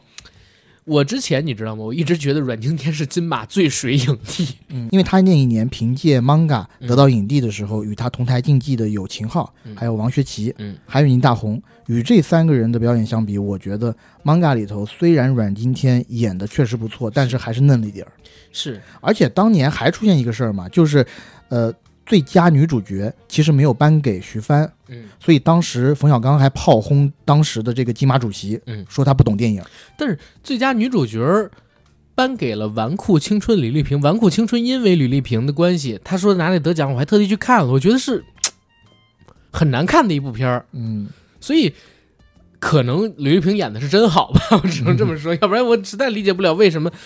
金马奖会把一个最佳女主角给到一个这样的电影，好吧？然后我们再说回阮经天这次的表演，特别有突破。首先，这个陈桂林的形象应该是最近十年以来在华语电影圈这种比较有影响力的商业片里都很少见的，几乎没有。嗯，以前最容易出产这样角色的其实是香港电影，但香港电影已经很多年没有出现像陈桂林这样有争议性、有闪光，然后同时身上又有复杂人性，你又恐惧他，然后又同情他，同时呢又觉得他身上有股英雄感的这样一个复杂的人物了，太难得了。而阮经天四十岁遇到陈桂林这样的人物，我觉得是天作之合。第一，他本人的形象是可以塑造出刚才我们说的那种单纯的，嗯，再同时呢，凶狠他也能演出来。再再同时，阮经天平时演戏最让我诟病的一点是，他会有一种呆滞的状态，你知道吗？嗯，他演那个狄仁杰四大天王的时候，我当时就惊了，他扮演的那个和尚，全程就是个机器人。嗯，但是在这部电影里边，这种机器人居然也被黄金甫利用的很好。对，因为他需要扮演出一个身患绝症的人，对，时不常的对自己，我觉得是一种，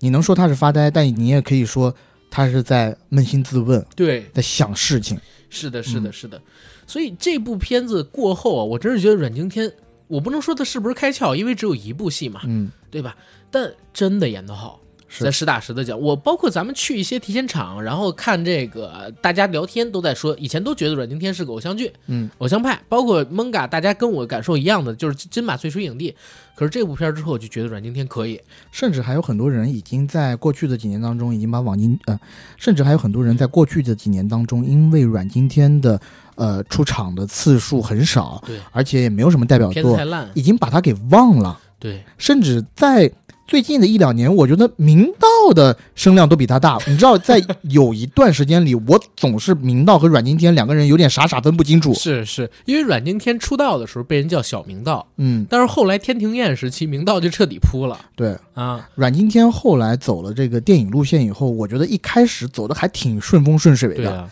啊，什么 manga、军中乐园，嗯虽然军中乐园扑了吧，对，但是雪梨子啊，还有陈可辛让他是做主角儿，但雪梨子也挺扑也的也很烂，也很烂挺扑的嗯他的这个星途，我觉得在最近的十几年当中，确实也有一点星途多舛。对，呃，包括我们其实，在刚开场提有提到的，他在金马五十那一届晚会上，对他耍大牌提前走了。最后有一个历年的影帝影后嗯一起同台合影的环节，缺了两个艺人，一个是陈松勇。陈松勇当年是因为真的身体有问题，嗯而正缺了值很多人啊，但是呃，在世又能去没去的有陈松勇，陈松勇当时是因为就是真的身体有问题，嗯被家人接回家了。对而正值壮年的阮经天嗯缺席，这个是让李烈其实是记恨很多年的。是是，呃，就是李烈自己都说，他大概是有几年的时间看到阮经天就给他白眼。你要知道，李烈、阮经天和钮承泽一度他们三个人还合资过公司，一起开过一家电影公司。对阮经天这个事儿，其实在中国台湾影响很大。所以在最近一届金马奖，就是六十金马上十年之后，嗯陈以文和他一起颁奖的时候，就复刻了《周楚除三害》当中鞭打阮经天的剧情。他前面两条都是说啊、跟我一起附送啊，要热爱电影，要好好拍电影。第三条是说我以后不会中途离席。嗯，然后讲到这一点的时候，全场哄堂大笑，因为大是家的都知道在说的是什么。是他也是真诚的低了个头，道了个歉。但实际上，我也是说，金马奖五十周年那个影帝影后排排坐，是不是一个彩蛋？就是没有告知影帝影后会有这个环节呀？我觉得不可能，因为那么多，包括徐峰嗯，年纪那么大、哦，对，都他们留下是来，老板娘，对，对呀、所以就很奇怪，就是你明知道这么大的事儿，阮经天居然没去，或者说提前走。我我靠，觉得那个时代的阮经天确实是有一点稍微的大头症，嗯，包括阮经太天顺了其实他的这个情感生活嗯，我觉得也是一直非常的丰富，对，一直被各情种感生活呀八卦和这个呃新闻所充斥着，嗯包括他当时和徐伟宁的分手，嗯其实也是让他在民众当中的口碑一度下滑。是是。所以啊，就是阮经天沉淀这么多年，我感觉最近一年他动静还挺大。第一，《怒潮》里边阮经天，对吧？《怒潮》也在中国台湾上了，然后去年《怒潮》在大陆的成绩是远超过片方预期的。第二就是这个周楚除三害，我自己会认为能给阮经天带来不少机会。对我看完了以后，我和我们朋友都在聊，我说嗯阮经天之后不知道大陆这边会不会有人找他拍戏？我嗯觉得他现在又能担当主角了，当然吸金能力还有待考量。对但是你要说第一主角有点难的话，第二主角慢慢来一下不是可以的。但你想，就连邱泽嗯演完《谁先爱上他的》之后，都能在唐探网剧里边演主角，都能在中国台湾有那么好的资源。阮经天这部戏，我觉得起码在中国台湾未来几年有一些针对于两岸三地市场的商业作品，阮经天会有很好的角色给到他。他是可以，但是嗯要纠正你一点用词，就是就连邱泽啊，邱泽那一部《当男人恋爱时》在台湾的成绩不要太啊好，是，但那是在《谁先爱上他》之后啊，《谁先爱上他》之前，邱泽都已经什么样了？是爱情睡醒了，下家四千金。对啊，但就是他的票房还是受到验证的。是是是，而阮经天在台湾，起起码在呃今年今年这部电影在大陆上映之前，其实这部电影在台湾的票房也没有那么强。这部电影在台湾的票房是五千多万台币，换算成人民币是一千多万人民币，在香港的总票房是三百多万港币，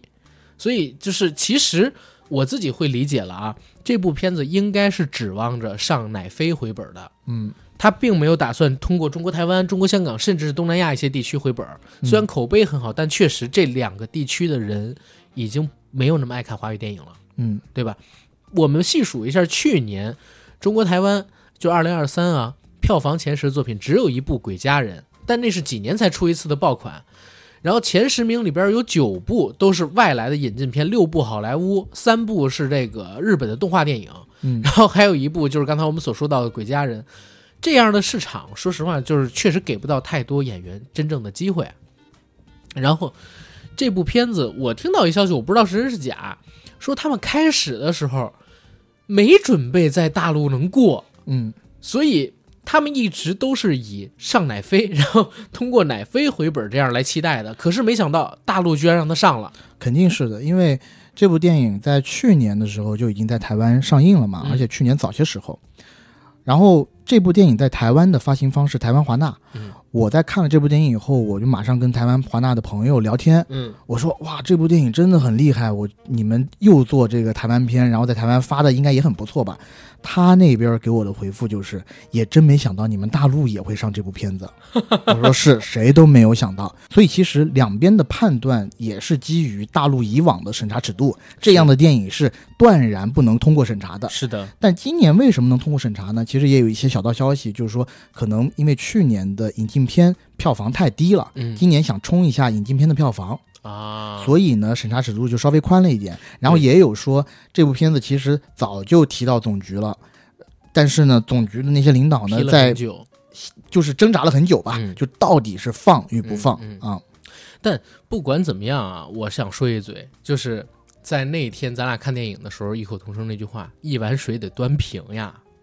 你引进片给这么大尺度，嗯，然后你大陆片是不是应该也适当性的多给出一点空间？要不然涉过愤怒的海，怎么会就是关键那几场戏没了呢？嗯，但是我觉得还是难。我们在一些朋友一起聊天的时候，是还是觉得大陆片你要想得到这样的一个尺度上的一个宽松，是我觉得是挺困难的。是，然后我想补充一下那个呃《咒术三害》里边的一个事儿，这个事儿呢，咱们算是独家啊。我严重怀疑新心灵社这个组织，它是取材自印度的合一大学。嗯为什么我会说合一大学这个事儿？如果大家是咱们硬核说的老听众，会知道大概在二零年左右，我请过一个大哥，嗯呃，北京的强哥，然后来录制一期节目。强哥呢是曾经在某个国内非常知名的游戏大厂里的资深员工，嗯然后他那个资深大厂，然后他那个游戏大厂曾经在二零一四一五年左右，会每隔一个季度组织他们公司里边的中高层去印度。嗯去印度哪儿呢？去印度乡间一个叫做合一大学的地就方是去去灵修修行。 ，OK，合一大学它的那个庄园就建在市区之外一个很安静僻静的地方，然后它分不同的阶级啊，嗯不收钱的那些人住茅屋，然后还要参与这个工作去打扫啊，等等等等的。他们这种交钱的呢，住那种呃小房子。嗯然后它的创始者是一夫一妻，号称就是圣人，嗯可以帮人找到心灵的宁和。然后他们在那里边修炼，修炼有有练这个笑，让你笑一分钟、两分钟就不什么都不说，就是完全让你笑，在那笑几分钟。嗯然后也有让他们就是围着炭火盆儿烧火，然后什么都不要想。他们在那儿大概经历了两个礼拜吧左右的修行的过程。最后结尾你知道干嘛吗？嗯考试，考他们有没有觉醒。嗯然后问怎么测试你们有没有觉醒，他说扔纸，扔一片纸。我说扔纸测试觉醒，他说对，扔纸测试觉醒。然后那觉醒了怎么办？没觉醒怎么办？他说没觉醒的人在那个印度会关三天小黑屋，嗯但是呢，有的情况是什么？他们去印度要签证嘛，就那么点时间，没完成觉醒怎么办？他们甚至在自己公司里边儿还把一个会议室，嗯他们租酒店，然后改会议室什么的，弄那种类似小黑屋，说你待三天就默认你能觉醒，然后怎么样？是是这样一组织。为什么会这么干呢？是因为他们那个老板信一些佛什么的。然后好玩的事儿是啥呢？就是说他们那个老板真的会更提拔那些所谓觉醒值比较高的人。嗯所以当时像那个强哥他们，虽然完全不信，但是为了巴结老板什么的，他们每个人也要装的特别开心，然后在那边相信这些东西一样。嗯然后为什么我说它是取材自河医大学呢？前两我知道河医大学，然后又知道强哥他参与过这个，或者去那儿修行过，是因为伊能静当年在微博上直接转这个河医大学在国内的教训课教授课程，然后被中国反邪教网给点名了。被中国反邪教网被中国反邪教网的微博给转了，说伊能静信的这个东西是邪教，然后我才去研究了一下河医大学具体是啥，嗯发现他们那个教旨什么的。然后合一大学呢，伊能静所说是在他零八年就是出轨门事件之后，帮他找到心灵宁静的最无助的时候，帮他安抚心灵的这么一个组织嗯，在他那微博里边直接直接转了一个，就是合一大学在呃广东还是哪儿，他们要开一个那个集会的消息吧，我特别扯淡。然后又紧接着呢，我发现他在中国台湾发展的还很好，有很多很多的信众。一六年，这个合一大学的组织才被破灭，从他们那个庄园里取出了巨量的现金，嗯就是美其名曰帮世人找到幸福，实际上就是一个敛财的异端组织，对吧？然后我就看到这个事儿之后呢，我跟我因为跟强哥聊了这个事儿嘛，所以我脑子里边一直都对他当时描述那合一大学的穿着，然后他们那个庄园，还有就是他们所做的这些东西特别有印象。这次一看到这个片子，我就想应该是合一大学吧。当然也会有人说，因为中国台湾是这样，因为它限定宗教自由，嗯，所以很多很多的异端组织在其实中国都台湾差不多，嗯都有分布，对，都有分布。甚至你知道那个中国台湾，甚至你知道韩国在前两年不是有一些新闻嘛？嗯，那些新闻的组织在中国台湾也有分布，而且那些组织在韩国已经被判定是邪恶的了，嗯在台湾依旧没事儿哦。嗯，台湾你知道它的电视台嗯，有一百多台嘛，是后面那么几十台好多都是宗教台，对，就各个小宗教它都搞一个那种小破电视台。半夜还可以念经，听那个嗯吴宗宪说。但是后来我听说，就是台湾这种所谓的呃教会组织为什么多，其实是因为黑道人士当年呢，就是通过这样的形式托避法律，嗯然后还有就是啥，就是他可以避税，嗯所以导致就像这样的组织越来越多，越来越多，也也也一直取不掉。因为很重要的一个原因就是，好像这种宗教组织可以躲避开什么呃当地的刑法规则，这就不咱不懂了啊。嗯嗯但确实我，我脑子里边会有这样的一个小疑惑，还有就是刚才跟大家补充的这个小点吧。对，嗯嗯嗯。然后我看完电影以后呢，其实我是对它中间有一个段落，我自己是很喜欢的，嗯就是当。陈桂林在追香港仔的时候，嗯然后这个时候，同时因为被陈辉发现了，陈辉也是顺藤摸瓜对摸到台中去了，然后陈辉也开始在追他们两个，嗯嗯然后其实是呃两组人，其实是两组人马，一个是陈辉单枪匹马，另外一个是陈桂林追着香港仔，两个人隔着一条小河。嗯，然后这一个段落的拍摄呢，其实是用无人机的，是我觉得那个无人机用的特别的棒。这其实就要又说回黄金甫这个导演了。嗯，其实我我那天咱们俩看完片儿，我不就说很纳闷儿吗？怎么跟咱们一块儿看片儿的那些什么影评人这那的都不知道黄金甫是谁呢？嗯，他确实沉寂了好长时间了。对，嗯但如果你看的片儿多的话，你应该听说过这个名字。呃，曾志伟曾经在曾宝仪和黄子佼那件事儿出了之后上过一次《康熙》，当然很多人都说他上会有什么，其实他上就是为了帮黄金甫进行宣传。嗯黄金甫是曾志伟的门徒来的，他帮他搞出来了第一部戏叫《江湖》，就是余文乐、陈冠希、刘德华、张学友、张学友对《江湖》上映的年代应该是二零零六年左零五右零，六，嗯，零六年左右，那个时候我应该是刚上高中，嗯我当时对这个电影特别有印象，就是因为张学友在里面的造型太凶了，一头脏辫儿，对，然后是穿那种红色的大皮衣，皮衣，他叫左手哥，因为他左手废的，嗯。是为了救他的兄弟。其实那部片子给我留下的印象是啥？第一，它解构了所谓的这种传统意义上的江湖片，嗯，所以就是曾志伟特别看好黄金谱啊，但给我印象黄更深。金甫啊，黄金你甫，们老叫我我呃甫老老是有口口错啊，但这无所谓。但是给我印象更深的是啥？是曾志伟上康熙聊到一个事儿，嗯说他为什么选择这个导演扶持他，是因为他写的剧本很犀利，嗯特别犀利。他以前经常会拍一些边缘人啊、暴力啊、色情的东西。说在这部电影里面也有，就是张学友扮演中年时期的左手哥，少年时期的左手哥谁呢？是陈冠希。嗯陈冠希演的左手哥少年时期是很单纯善良的，什么令他扭曲变得跋扈呢？他不但是废了一只手，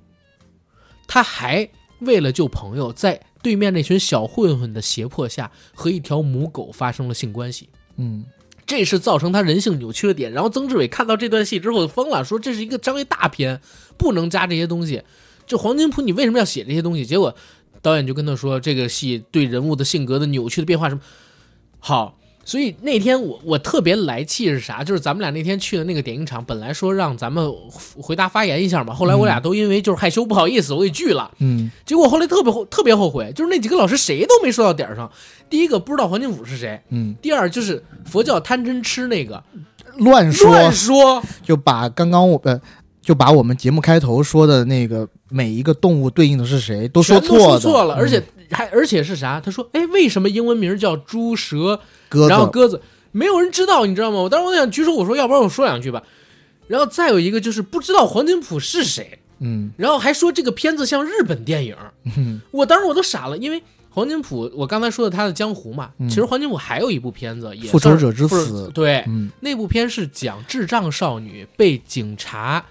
轮流发生性行为。是那部片子也挺狠的，麦浚龙在里面有出演，对，而且黄金甫的电影，它一直就是这样的一个色调，嗯偏黑色的。但说实话，就从那部片子之后，他后来拍的全都是哎，江湖之后好几部烂片嗯也特别烂，然后只有《复仇者》一部还能看。是但就是说，黄金甫这个人呢，他的电影是很明显的新千年时代的香港电影风格，嗯就是有受到杜琪峰很大影响，然后可能受到一些日本电影影响，但跟日本电影不搭边儿，这就是老港，这就是新千年港片的风格。他那个风格，说一部电影大家应该都懂，嗯跟狗咬狗有点像，哎，对，就是那种凌厉的，然后对，特别边缘的那种对故事，对对嗯所以你哎，你说这点真的特别好，但是郑宝瑞比他成功多啊，那了，当然， 他郑宝沉寂瑞了这还么多是年。对，对，再说回这个片儿，现在我们讲了。江湖里边陈冠希那个故事，还有刚才说《复仇者之死》里边苍井空演的那个智障少女被警察们，嗯她这种人性的扭曲、恶，还有边缘暴力，你大概能理解为什么在《周处除三害》里边，他对于这些反面人物的塑造都还挺好的，都还挺好的，或者说都呃不，我我们说的好是指出彩啊，并不是说人性好。就比较丰富，然后做的也很实。虽然是我们在很多电影里很难见到的这种反面角色，是的但是你会觉得这个角色可信。可信，对，嗯或者说呃它就能赋予你一种好像哎呦凌厉，嗯但同时呢，又有一种怎么讲，就是你刚才提到郑宝瑞的那种感觉吧，嗯就是好像有一种混残酷，对残酷残酷，但同时你又觉得有点天意，对对不对？好，这是黄金甫这个导演，然后他中间沉寂真的太久了，嗯，然后我也不知道他中都间在早干就嘛，把这个人给忘了，真的忘了，而且在。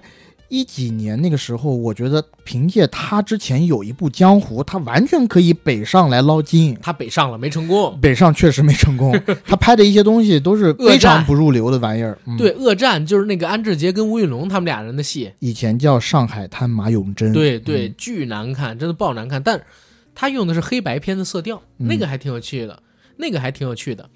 然那后这个你不能说有趣。你知道嗯阿甘导演导演的那个呃兄弟，应该叫《钢刀之兄弟》吧？嗯那人家全片还用的是《罪恶之城》的感觉我呢。我知道呀，他这个恶战不也用的是《罪恶之城》那种感嗯觉吗？他们俩都，哎呀，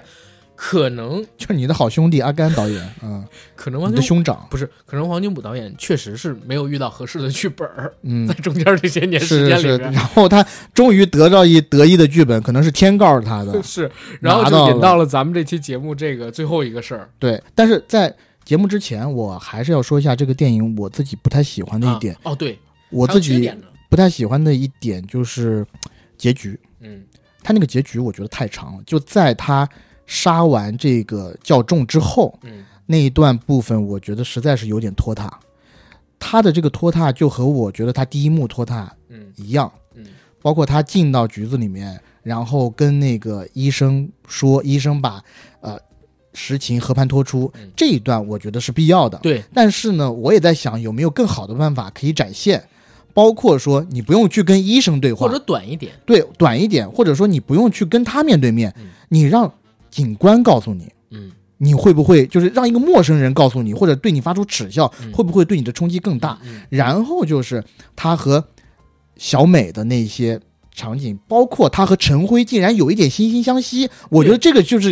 陈有辉点那我觉得是一个巨大的不霸，没有必不是说错要了。陈辉为了这个罪犯。对，我眼睛瞎了，我到最后反而跟你惺惺相惜，我觉得没对道理吧？而且我追了你那么多年，而且他一直没有跟大家说。阮经天有陈辉的电话是怎么回事啊？嗯怎么一打过去就是陈辉啊？对不对？，对，然后到最后他有一个嘖死刑执行的细节，嗯，这个部分我反而还觉得我挺喜欢 OK，的我也喜欢，因为因为我们在其他的电影里头没有看到这是种一桥奇段嘛。观。这一个是奇观，嗯另，外一个我觉得是给了罪犯应有的尊严。你想想看，我们看过多少大陆的电影，嗯呃，到最后的时候只是给你一行字，嗯，交代了罪犯的对处境，但是在这里头真实的给你展现了台湾执行死刑的细节。就是在中国大陆，我看过两次真正的死刑的这个演法，嗯一次呢是烈尔卓心嗯邓超的表演，一次呢是《独占》里边古天乐的表演，嗯，都是注射死刑，是但是没有描写他们之前到底经历过什么，似乎就是剃了个头直接弄过去，然后可能还有一些死刑就是年代更久远的，像吴彦祖在《除暴》里边被剃光头，然后直接开枪，嗯。对吧？但是像这个中国台湾这次拍的《周楚三害》里边，对，这个确实是有一点新东西。对，然后关键的也确实你觉得也合理，古代都有断头饭嘛，嗯，对不对？让人吃的饱饱的。你看中餐西餐，让他吃便当，然后让他给他一个好吃的面包，又让人抽烟，让他抽烟，旁边还有酒啊，有白酒，有啤酒，嗯对吧？抽烟，最后让他趴在垫子上，问还他有要一不要个麻醉，对，然后有一个医生过来听诊，嗯，听他的背，嗯然后找到了他心脏的所在地，嗯然后用那个粉笔在他的那个西服上画了一个圈儿对，，而且还让他换了一套自己，可能那套衣服是他自己选，对，对他选了一个西服，嗯，对吧？最后阮经天的那个笑容。很棒，是包括他高举双拳说自己是陈桂林，记住我叫陈桂林的时候，对我也很感动。呃，我倒不是感动，我是觉得爽。对，爽，但是就像我刚刚讲的一样，从他高举双手说我是陈桂林的下一场戏开始到影片的结尾，嗯这一段我觉得有点过长，是他可以是压缩一下。是的，总之这个片子它有一些缺点的，而且缺点还不少。比如说，它中间这四年还有人物的前因，我都觉得缺少，医生的前因缺少，他的前因缺少，嗯，但这对个不对全因我是可以对接受可，以脑补。我最不能接受的就是我刚刚讲的那两点，然后中间最大的一点就是他怎么从棺材里面出来的， 是啊、这一点就我不合愿意理把这性，归结于神学了，我是嗯。这一点反正是不没办法说服我的。然后现在来说说这个版权《流浪记》吧。对嗯，版权这个问题，我觉得嘖确实也挺有意思。我也是看了于理那篇文章才知道，原来背后有这么档子事儿。是，呃，这儿要跟大家说一嘴啊，当《周楚除三害》上映开始，就有一位叫做钱仁豪的导演控诉王金福说抄袭了自己的剧本。他自己有一个叫做《无法无天之伤心太平洋》的剧本，嗯，曾经在多年之前和黄导有聊过，而《周楚除三害》这部他自电己影，声称呃，他自己声称声称声称有聊和过。黄金福有聊过，对嗯然后当《周楚除三害》这部片子的剧情简介还有一些预告片释出，他就觉得不对劲。后来听朋友看了全片，他现在还没有看全片啊，他说拒绝看全片。对，然后他听朋友聊完之后，发现嗯，怎么有那么多概念是和自己之前的本子相类似、相雷同，还有一些金句也一样。他自己呢，在接受于理专访的时候，给出来了一些物料的证明。我先念一段他的正式声明，好吧？身为创作者，入行电影圈已经近二十年，有些事好像已经司空见惯，但没有想到，当发现自己的作品被剽窃的如此明目张胆，作品像是被偷抱走的孩子一样，明明是自己的孩子，还要想办法证明我才是父亲。原本我只要求对方一个道歉，却换来的漠视和毫不尊重，甚至不断打压，一副你奈我何的态度。因此，本人不得不实名抗议，并在台湾正式提起司法诉讼。院线电影《周楚除三害》涉嫌抄袭本公司拥有版权及钱仁豪导演本人创作著作之原创《无法无天》的电影剧本故事。然后，二三年十月开始，这片子已经在台湾上了。公司已经向该出品方提出抗议，并且已经向台湾司法机关提出剽窃、改制、抄袭刑事诉讼。然后，《周楚除三害》将于三月一日在中国大陆以及乃非同步上映，要求下架，因为我们认为严重侵权，然后等等等等的吧。后边这是当时钱仁豪和他所在的公司签章之后的一个声明。然后这件事儿呢，也引来了黄金福本人的一个反应，他是这么说：发了一个文章，本人是电影《除三害》的导演及编剧。有鉴于近日言论提到周楚抄袭一事，有鉴于此，身为始作俑者，想跟大家分享一下创作历程。二零一零年，我拍了一部电影叫《复仇者之死》，原名《罪与罚》，有幸获得莫斯科国际电影节最佳文学剧本奖，还有最佳导演奖。故事的灵感来自于真实的社会事件，讲述一起警局强暴案，从而探讨，从而探讨善恶命题。回莫斯科途中，就跟朋友聊起了下一部电影拍什么，心里萌发了善恶三部曲的念头，想要更深入的探讨善恶、人性、宗教。于是，在二零一一年就第一次和大家聊到了周楚。席上呢有陈姓监制、钱姓女监制以及麦姓演员，麦姓演员应该就是麦浚龙。嗯啊，《复仇者之死》里边儿那个男主角儿。当时呢，大家提了很多宝贵意见，当然那个时候里边儿还没有警察陈辉，还有医生张桂清的角色。一二年，他来大陆拍了《恶战》，之后呢，再和曾姓监制，就是曾志伟啦，他老师嘛，提起过周楚的故事。席上还有几位同僚，并当时提议把它放在香港、韩国、日本三地拍摄，也就是现在周楚里边的台北、台中、澎湖。然后《恶战》上映之后，他又拍了个网剧，然后后边还弄了一些事儿，前前后后花了五年。一九年，他来到了中国台湾，认识到了现在的监制李烈，还有一些其他的电影人。聚会期间聊到了周楚，大家觉得有意思，可以畅谈一下。二零年八月完成大纲，然后他那个时候还写名叫做《罪与罚》，之后才改名叫做《周楚除三害》啊，是延续了自己《复仇者之死》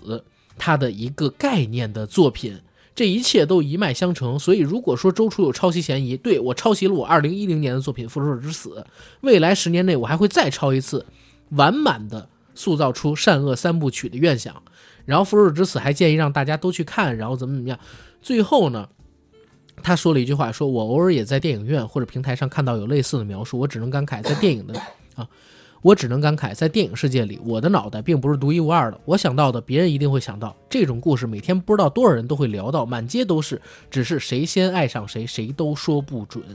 大概就是说这些吧。嗯，然后钱仁豪导演对这个说法，说实话啊，也是嗤之以鼻。然后他讲，第一呢，他零九年就有了这个故事，故事的原型就是来自开场的时候我聊到他那大哥，嗯，对吧？然后后来呢，他还贴出了一些剧本儿，他这个剧本是这样啊，虽然他没有办法证明自己的剧本是在什么时候写的，但是他曾经把剧本的一些故事给人发过电邮，嗯也曾经是在一些社交媒体平台上零零散散发过一部分。他电邮有这个发送的时间记录，这个一做不了啊七假。年，嗯，对，有一些他发在社交媒体平台上的记录呢，他自己有截图，嗯，就可能会更早。然后他贴出来的那个剧本里边呢，比较关键的场景是啥？我不怕死，我怕死了没有人知道。陈广州知道自己得了脑癌，决定用剩下的时间做一些大事。他决定报复仇家并掌控控一切，为自己在江湖上建立更大的威望，这是第一个。然后呢，还有一场戏，就是在第四场他写的剧本里边，就是公祭现场嗯灵堂戏，然后殡仪馆的车，然后一群黑衣人就是在这里群聚，男主角开始出现，对不对？而且呢，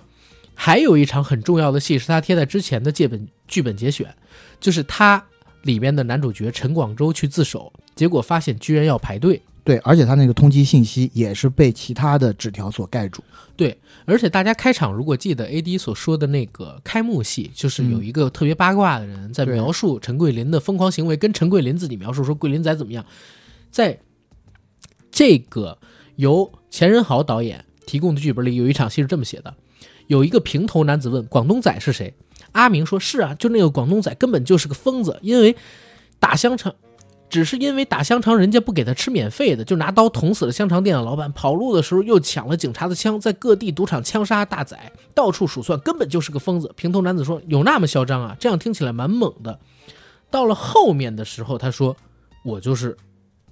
嗯陈广东。对他后面有一个侵害著作权之对比表。首先，男主角姓名钱仁豪的这个剧本里面叫陈广州嗯，而电影里头是叫陈桂林。男配角警探他写的是陈火，但是在电影里头我们看到的是陈辉，嗯而且包括一些雷同的金句，比如说在剧本里面他也写了“我不怕死，我怕死了都没人知道”，但是在电影里头是我不是怕死啊，我是怕死了都没人记得。包括在剧本里面也有一个情节，就是陈广州到关帝庙前祈祷，居然连续丢了六个圣杯，嗯。而在电影里头，我们刚刚说了嘛，是九个圣杯。还有一场很重要的戏，就是在《无法无天》里，老医生将陈广州误诊为有脑癌，但是在《周楚除三害》里边是陈桂林误认为自己有肺癌。包括在剧本里面有一条，陈广州住在对面旅馆，观察着毒蛇，跟被毒蛇当成痉挛的按摩店女孩，嗯其实跟电影里头，呃，王静饰演的在发廊洗头的这个洗头妹，嗯很一样像的，很而且像他也是那个香港仔的近邻，因为有香港仔的小弟随便开了一句玩笑，他差点儿把那小弟给弄死，对不对？总之，确实是相似的地方非常的多了啊。对。但是现在从我们看到的资料来看，呃，好像有一个根本的不同，就是第三幕，钱仁豪嗯导演写的这个剧本里头，其实是主角只杀了他之前的那一嗯个通缉犯，，所以第三条线嗯嗯，是没有的，嗯就是我们所说的那个邪教的故事线。嗯，而这个邪教的故事线，其实，呃，刚刚的节目里面我们也说了，嗯我们觉得是这个电影的精华所在。是，嗯，但是也有一个很重要的点，就是它的初始动因，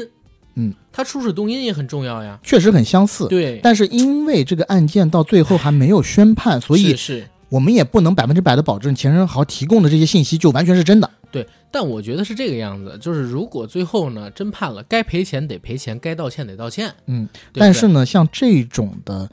判决、嗯或者说审判嗯是有点难的，因为有一个根本性的问题，就是不管是你是哪国的法律，对于创意这个东西，嗯，你是没有办法去保护的对，它保护的只有你依据创意写出来的文本。对，而且还有标注的时间，对以而且是必须得是能确认为真实的标注时间。对，只能保护你文本的特殊性，嗯对因为创意这个东西，说实话。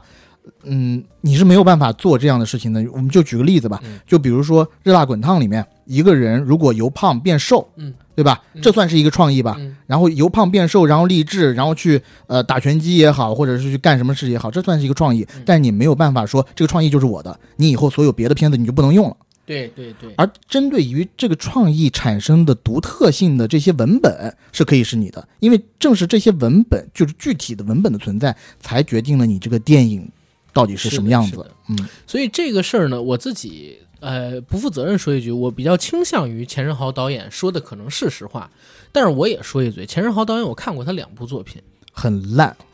一部是《京城八十一号》第二部，对然后还有另外一部叫什么名字？我稍等看了一他一部嗯叫《权力扣杀》哦，还有一部我看的是《给野兽献花啊 OK，》啊，他是编剧，特别的烂。嗯我我有有的时候啊，你不能不说差生文具多，就是有的时候好创意往往是差生提，但具体执行下来可能还不行。嗯，但也可以理解了，当年的黄金二零一五年左右那个时候的他，跟钱仁豪导演相得是一个张呀， level 的一个 level 呀对对，不所以他们两个可能在那个时候才能聊到一块儿去，对才能在惺惺相惜一个饭桌上吃饭。如果黄金甫在二零一五年拍的是这样的作品，我相信秦仁豪可能跟他吃饭的这个机会也没有特别多啊默。席了，默席了，是的肯定就是嗯对吧？但是这个事儿咱还是得说，咱支持法律，然后也支持原创性，嗯，对吧？如果真的最后判定，不管是判不判定也好，我觉得其实这件事情大家心里边有杆秤嘛，嗯，啊，